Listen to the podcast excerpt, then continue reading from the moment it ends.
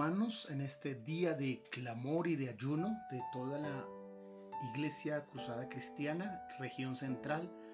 Hemos eh, estado esta mañana escuchando devocional, reflexiones y ahora quiero presentarles al pastor Álvaro Forero de la Iglesia Jesucristo Rey de Reyes, quien nos presentará el tema En el mundo tendréis aflicción. Para todos los que me escuchan en esta hora, un día bendito en el nombre de nuestro Salvador, Señor y Rey Jesucristo, y les envío un saludo de victoria. Bueno, yo soy convencido profundamente en lo que la Biblia dice, que en Jesucristo somos más que vencedores. Y creo también lo que Pablo en Romanos nos dice, que a los que amamos a Dios, todas las cosas nos ayudan para bien. Así que les animo a disfrutar la coinonía con su familia en estos tiempos, ya que es una oportunidad para reencontrarse la familia, para socializar, para escucharse quizá para reconciliarse y, ¿por qué no?, para hacer planes hacia el futuro. Creo que las crisis a veces son la plataforma de lanzamiento a una visión nueva, a un programa nuevo. Bueno, los proyectos de familia podrían perfilarse hacia algo maravilloso. Disfruten y no se sientan que se convirtió en una casa por cárcel de ninguna manera. Esto tiene un propósito de Dios para las familias en el mundo. Bien, vamos a mirar en el Evangelio de Juan, por aquí en el capítulo 16, dice en el verso 32, la hora viene y ha venido ya en que seréis esparcidos cada uno por su lado y me dejaréis solo. Pero no estoy solo, porque el Padre está conmigo. Estas cosas os he hablado para que en mí tengáis paz. En el mundo tendréis aflicción, pero confiad, yo he vencido al mundo. Bueno, Jesucristo habló estas palabras a sus discípulos un poco antes de ir al monte de los olivos a la oración y a esperar a los guardias que lo arrestarían y eh, lo llevarían ante los sacerdotes para ser juzgado. Él iba a ser juzgado por el mundo entero. Bueno, y usted y yo somos parte del mundo, así que Él iba a ser juzgado por nosotros. Hay una cosa interesante que Jesús les anunció a sus discípulos. Les dice en el verso 32, viene la hora en que seréis esparcidos cada uno por su lado. Y cuando uno lee las escrituras encuentra que los discípulos se llenaron de temor esa noche cuando llegaron a arrestar a Jesús. Se llenaron de miedo y se apartaron de su maestro. Lo dejaron solo. Preguntémonos, ¿por qué lo abandonaron si Jesucristo era su fiel amigo? Bueno, una de las razones de esa reacción en los discípulos es que hasta ese momento en ellos no se había revelado el Cristo eterno, o en palabras del apóstol Pablo, el postrer Adán, es decir, el Cristo de la gloria. Los discípulos durante tres años y medio habían compartido con su maestro pero tenían una relación muy cognitiva, muy natural con la persona de Jesús. Pero en realidad no se había revelado el Cristo que estaba en Jesús, ¿verdad? Y entonces podemos entender que la naturaleza que gobernaba a los discípulos antes de la resurrección de Jesucristo, pues era la naturaleza del primer Adán. Esa naturaleza que nos dejó como herencia a la raza humana la muerte espiritual. Cuando estudiamos el libro del Génesis, eh, nos damos cuenta que esa, esa fue la actitud de Adán en el huerto del Edén, cuando pecó desobedeciendo y muriendo espiritualmente a la comunión con su Creador. ¿Qué pasó con Adán? Dice la palabra que cuando él muere espiritualmente, él se llena de miedo, se llena de temor. ¿Y qué fue lo que hizo? Fue y se escondió. Cuando Dios lo llama, él estaba escondido. Entonces, encontramos que el apóstol Juan en sus cartas, en la primera carta de Juan, en el capítulo 4 y versículo 18, dice que el perfecto amor echa fuera el temor. Imagínese usted lo que Adán perdió al morir espiritualmente, que se alejó de su creador. Es decir, perdió la comunión y perdió el amor, la naturaleza de Dios, ya no estaba en Adán. Porque según Juan en el Nuevo Testamento dice que el perfecto amor echa fuera el temor. Si Adán no tenía el amor de Dios, lo más lógico era que se llenara de temor. Y la verdad es que hoy se vive una situación similar en el mundo. En todo el planeta Tierra, usted lo sabe. Este virus ha confinado al mundo entero a resguardarse en las casas. Pero bueno, es importante ver que lo que Jesús anunció a los discípulos fue lo que ocurrió inmediatamente que lo arrestaron a él. Hay una noticia muy maravillosa que quiero comunicarle en esta hora. Y es que hay en las naciones un grupo de personas, un pueblo quizá pequeño, y que hoy está también obviamente en obediencia a los lineamientos de los gobiernos de cada estado, ese pueblo está confinado también, pero ese pueblo está tranquilo. Ese pueblo no teme a ninguna plaga ni mortandad, como dice el Salmo 91. Usted sabe a qué pueblo me refiero.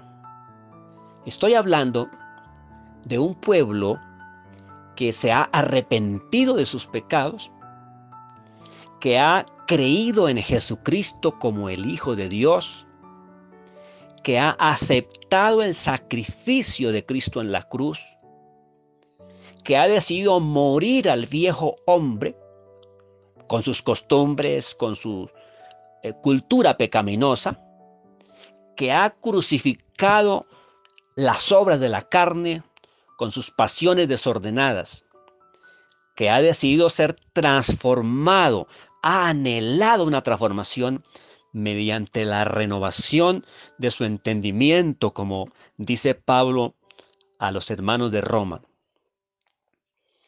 Es ese pueblo que se ha consagrado en su cuerpo como el templo del Espíritu Santo y que le ha pedido al Espíritu Santo que se active eh, la mente de Cristo para poder gobernar. Ese pueblo es el cuerpo de Cristo. Usted y yo formamos el cuerpo de Cristo, somos miembros de su cuerpo. Entonces, podemos ver que en el Nuevo Testamento, después del Pentecostés, cuando Cristo se impronta en el espíritu de los discípulos, allí nace una iglesia, nace ese pueblo del que yo le estoy hablando hoy.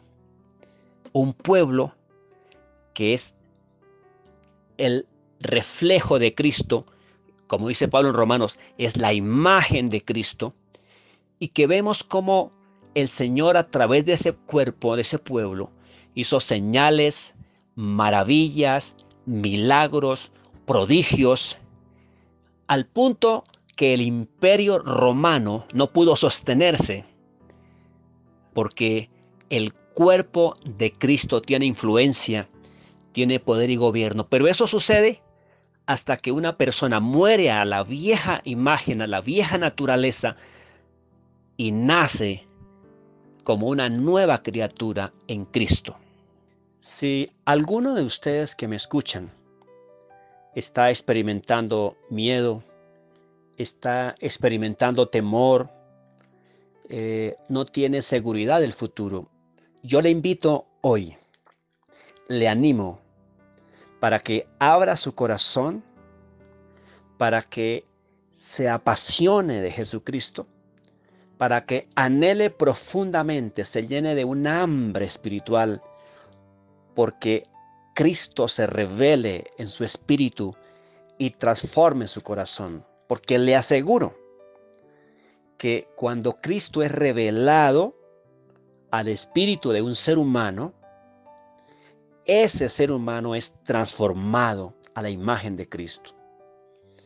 Y ya no hay temor, ya no hay crisis, que lo aflija, porque, por ejemplo, en el libro de Hebreos, en el capítulo 10 y el verso 39, dice la palabra, pero nosotros, hablando de los que han sido transformados en Cristo, nosotros no somos de los que retroceden para perdición, sino de los que tienen fe para preservación del alma. Qué tremendo lo que dice la palabra aquí de estas personas que han sido transformadas por el poder de Cristo. No somos de los que retroceden. Y el apóstol Pablo le escribe a Timoteo en la segunda carta, en el capítulo 1 y el verso 7 dice, porque no nos ha dado Dios espíritu de cobardía, sino de poder, de amor y de dominio propio. Esa es la actitud, esa es la mentalidad del pueblo que forma parte del cuerpo de Cristo, que reconoce a Jesucristo como la cabeza que le direcciona, que le encamina siempre en victoria.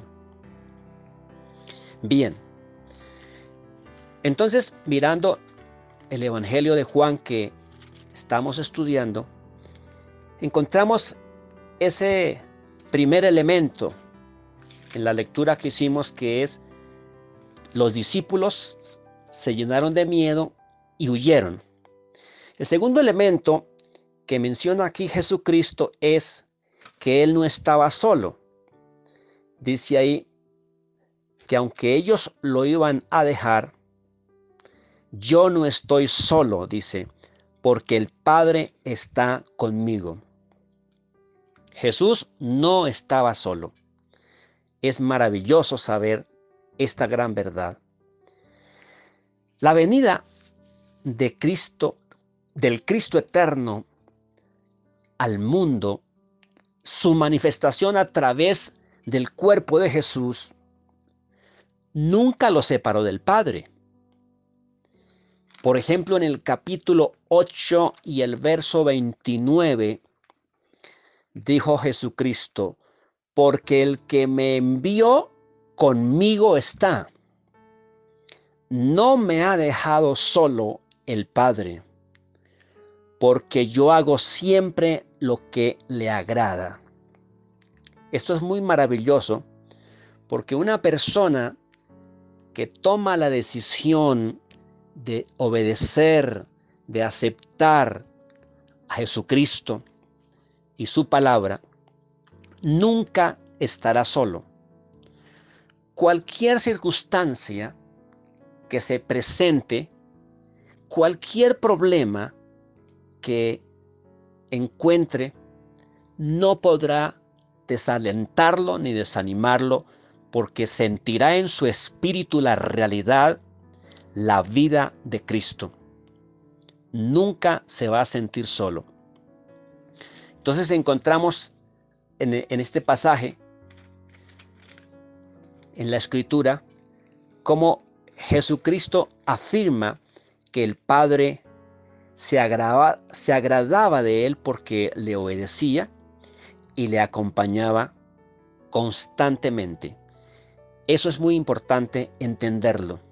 El Señor Jesús siempre oía, veía, escuchaba al Padre y transmitía a sus discípulos, dice ahí en la escritura, lo que él veía hacer del Padre. El tercer elemento que encontramos en la lectura es que habla de la paz, la paz en el alma humana. Dice ahí, estas cosas os he hablado para que en mí tengáis paz. Esto es interesante porque si miramos, por ejemplo, en el libro de Isaías, estoy en el capítulo 32 y en el verso 17 dice, el efecto de la justicia será la paz y la labor de la justicia reposo y seguridad para siempre. Isaías está profetizando que hay un resultado, hay un efecto, que es la paz, una vez que se ha activado la justicia. ¿Cómo es esto?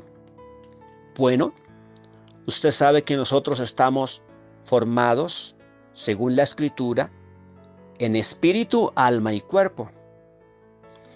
Y la justicia, que es Cristo en realidad, porque cuando el hombre muere espiritualmente, se llena de iniquidad allí en el Edén y por eso Dios saca al hombre del Edén el hombre se llena de iniquidad y entonces es gobernado por el maligno.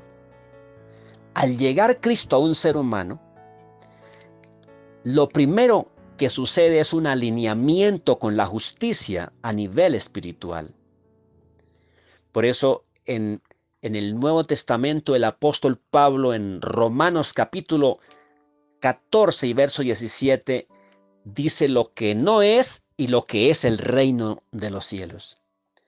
Dice, el reino de los cielos no es comida ni bebida, es decir, lo material, lo perecedero, lo temporal. Eso no es el reino de los cielos. Dice Pablo allí, el reino de los cielos es justicia, juicio, paz, perdón, justicia, paz y gozo. Eso es para el apóstol Pablo el reino de los cielos.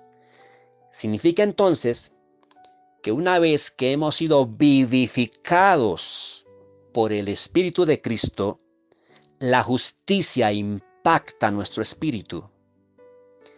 Y eso hace que nuestra alma se llene de paz. Por eso es que Cristo dice ahí en Juan estas cosas os he hablado para que en mí tengáis paz.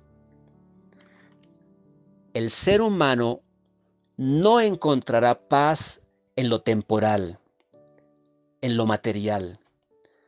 La riqueza da cierta estabilidad, pero no da paz. la única fuente, el único fundamento de la paz es que la justicia haya impactado el espíritu de un ser humano. Por eso el apóstol Pablo habla claramente del tema de la justicia, en el capítulo 14, 17 que ya leímos, ahí habla en Romanos claramente de lo que hace el Evangelio del reino de Dios, alinearnos con la justicia, experimentar en el alma la paz y luego todo nuestro ser empieza a somatizar el gozo de Cristo. Y el tercer elemento que encontramos en Juan 16, 33 es que dice, en el mundo tendréis aflicción, pero confiad, yo he vencido al mundo. La palabra mundo en el griego se escribe cosmos y la palabra cosmos significa sistema que gobierna. El sistema de gobierno con el que el Dios del cielo creó el universo es un cosmos de justicia. Cuando el hombre peca, se establece en la tierra otro cosmos que es el cosmos de iniquidad, que se opone a la justicia. Así que Dios crea el planeta con un diseño, un cosmos que es la justicia de Dios. Pero hoy encontramos, encontramos en el mundo dos cosmos diferentes. Por un lado, los que han nacido de nuevo, que están en la justicia de Cristo, vuelven a retomar el gobierno, vuelven a restaurar el orden en el planeta.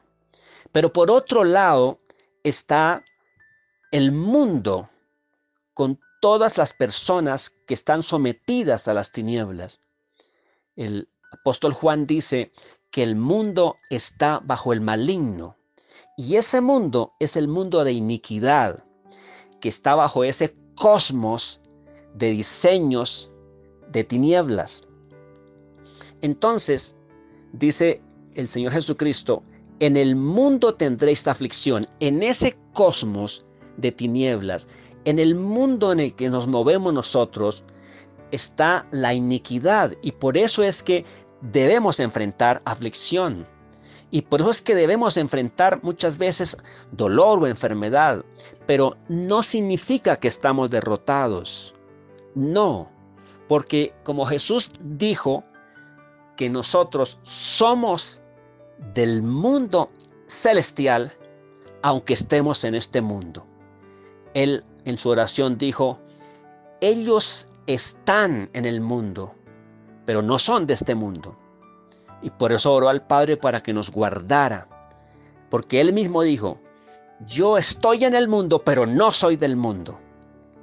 Es importante entender bien la diferencia de los dos cosmos que gobiernan la tierra para que podamos nosotros mantener claro la justicia de Cristo, para que podamos mantener claro el gobierno de Cristo, aunque estemos aquí en un mundo que nos aflige.